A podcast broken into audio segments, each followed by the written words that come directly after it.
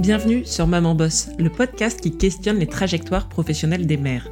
Je m'appelle Marie et j'ai créé cet espace de parole pour montrer la réalité de nos parcours et permettre à chacune de trouver sa façon de conjuguer travail et maternité.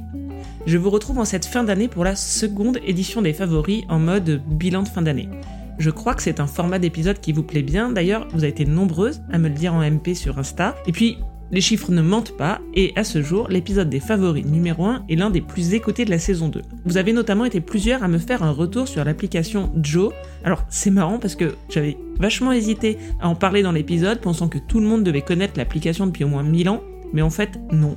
Moralité numéro 1, ne jamais présupposer ce que les gens vont penser ou comment ils vont réagir, on est souvent surpris.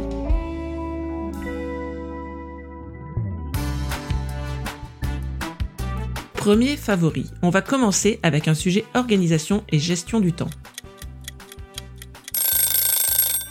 Personnellement, les confinements de 2020 ont eu un impact important sur mon planning. J'ai vu mon agenda Outlook se remplir à vue d'œil et j'ai passé des journées entières à enchaîner des visios de 8h à 19h, l'enfer.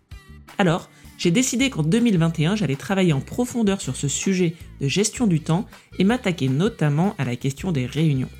En cherchant un peu sur internet, je suis tombée sur le travail de Louis Vareille, le fondateur de l'École internationale de réuniologie, que j'ai découvert sur le podcast ASAP. Bon, dit comme ça, la réuniologie, ça paraît drôle, mais en fait, c'est un vrai sujet, et ça n'est pas si drôle que ça. Parce qu'en fait, l'excès de réunion, c'est une vraie souffrance, et à plein de niveaux. D'une part, c'est épuisant physiquement, en termes de concentration, parce que ça demande de passer très vite d'un sujet à l'autre, et d'autre part, c'est aussi très frustrant parce que votre travail quotidien de production, de création, de réflexion personnelle n'avance pas. J'ai aussi assisté à un webinaire avec Jenny Chamas sur la gestion du temps qui m'a été extrêmement utile.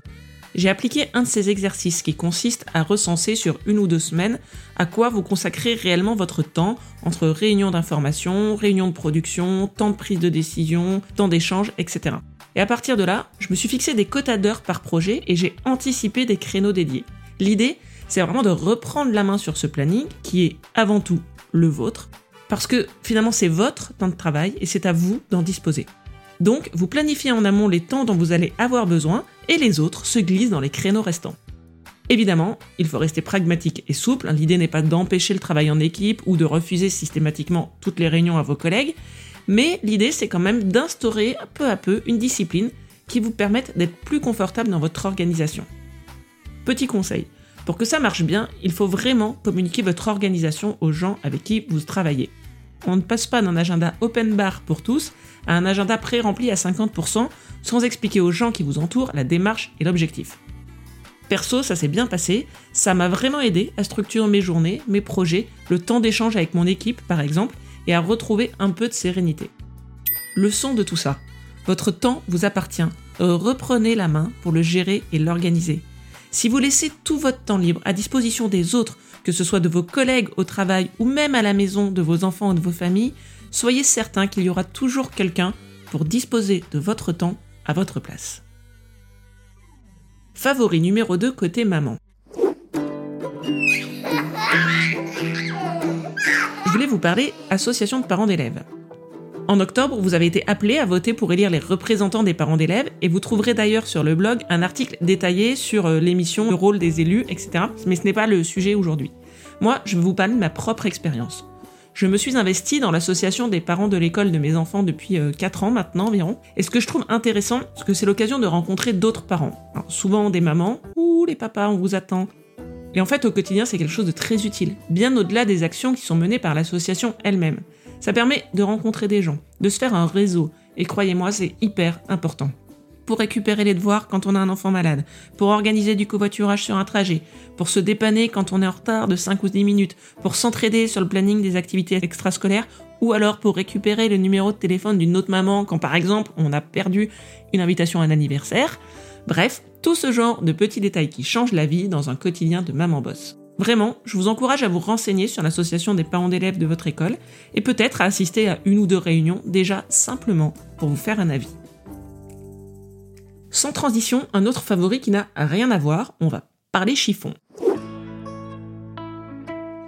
Alors moi, je ne suis pas du tout une reine du shopping, mais j'aime bien avoir des tenues sympas et pouvoir en changer souvent. Et donc je suis abonnée depuis maintenant plusieurs années, je crois que c'était en 2018, au service Le Closet, qui est en fait une box de location de vêtements. Ça marche comment? Vous souscrivez un abonnement en fonction du nombre de pièces, et le site vous propose une sélection. Vous portez les vêtements que vous recevez et vous les renvoyez quand vous voulez. C'est-à-dire que vous pouvez garder la sélection de vêtements 3 jours ou 3 semaines, c'est vous qui décidez. Vraiment, moi c'est un abonnement que j'adore, j'ai la formule à 39 euros par mois pour deux vêtements et un accessoire, et en fait, ça permet d'avoir des pièces tendance un peu jolies, des imprimés un peu fun, mais des vêtements qu'on n'a pas forcément envie d'acheter ou avec lesquels on n'a pas forcément envie de remplir nos placards, ou dont on sait qu'on va se lasser par exemple, ou alors que ça ne sera plus du tout à la mode dans un an ou deux. Ça permet aussi de sortir un peu de son look habituel, de tester des nouvelles choses de temps en temps. C'est aussi hyper pratique si vous avez par exemple une occasion comme un mariage ou même pour les fêtes de fin d'année par exemple. Voilà, ça permet d'avoir une jolie tenue, une jolie robe sans forcément l'acheter. Alors pour moi, l'avantage ultime, c'est que vous recevez les vêtements propres et que vous les renvoyez sales. Donc ça fait du linge en moins à laver et ça vraiment pour moi c'est le Graal. En plus, alors moi j'ai pas eu l'occasion de le tester, mais je crois qu'il n'y a pas si longtemps, le Closet a lancé une offre maternité, et ça je trouve ça super, parce que moi pendant mes grossesses, euh, m'habiller c'était vraiment un sujet. Donc euh, je trouve que c'est super chouette de pouvoir euh, bah, renouveler régulièrement ses vêtements grossesse, avoir des vêtements un peu sympas sans forcément investir. Donc ce n'est pas un service que j'ai testé personnellement, mais voilà, si vous êtes enceinte ou si vous avez une femme enceinte dans votre encourage, je trouve que ça peut être une super idée de cadeau par exemple. Voilà, il y a un système de marinage qui existe sur le closet, euh, comme pour Joe d'ailleurs, j'ai oublié de vous le dire. Donc euh, moi, euh, en tant qu'abonné individuel, voilà, j'ai un, code de parrainage comme toutes les personnes qui sont abonnées. Et donc je vous mets le code sur le blog mamanboss.fr, aussi dans les notes de l'épisode. Ça vous permet de recevoir votre premier closet gratuitement. Voilà, je trouve ça top pour tester, donc vraiment n'hésitez pas. Pour finir, on va parler santé. On a tous en tête une mémé qui nous disait bonne année et surtout la santé. Bon, moi j'avoue que jusqu'à il y a pas si longtemps, je trouvais ça un peu désuet pour pas dire has mais en fait, quand on y réfléchit bien, c'est pas si bête. Récemment, j'ai écouté un épisode d'Esperluette le podcast sur les maladies cardiovasculaires chez les femmes, qui est vraiment d'utilité publique.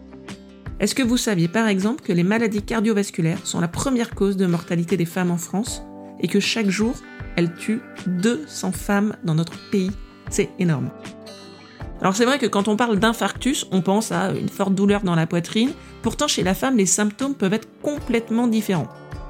Dans 8 cas sur 10, si elles sont dépistées, les maladies cardiovasculaires peuvent être évitées. En fait, souvent ces maladies ne sont pas dépistées, parce que les femmes ne prennent pas assez soin de leur santé. Je suis sûre que vous êtes au top sur les vaccins de vos enfants, que vous êtes championne pour dégoter des rendez-vous en urgence chez le pédiatre, mais dans nos quotidiens un peu speed, on est finalement souvent celle que l'on néglige le plus. Une large majorité de femmes arrêtent par exemple leur suivi gynécologique après leurs accouchements. Or, comme le dit Sonia Seller, une youtubeuse beauté que j'aime beaucoup, il faut d'abord prendre soin de soi pour être en capacité de prendre soin des autres.